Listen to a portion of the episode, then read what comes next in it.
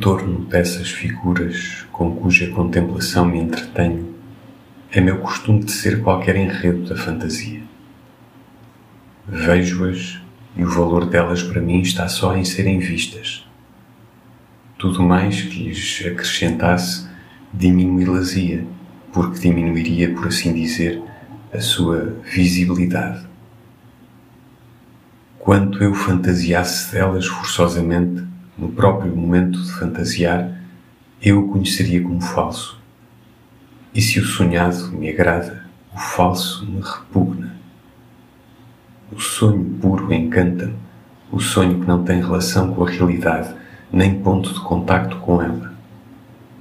O sonho imperfeito com ponto de partida na vida desgosta-me, ou antes me desgostaria se eu me embrenhasse nele. Para mim, a humanidade é um vasto motivo de decoração que vivo pelos olhos e pelos ouvidos e ainda pela emoção psicológica. Nada mais quero da vida senão assistir a ela. Nada mais quero de mim senão assistir à vida.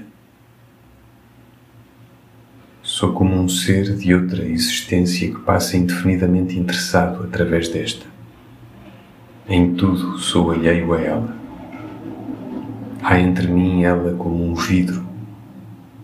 Quero esse vidro sempre muito claro para poder examinar sem falha de meio intermédio, mas quero sempre o vidro.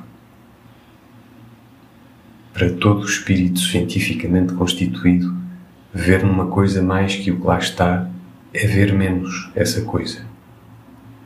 O que materialmente se acrescenta, espiritualmente a diminui. Atribuo este estado de alma a minha repugnância pelos museus.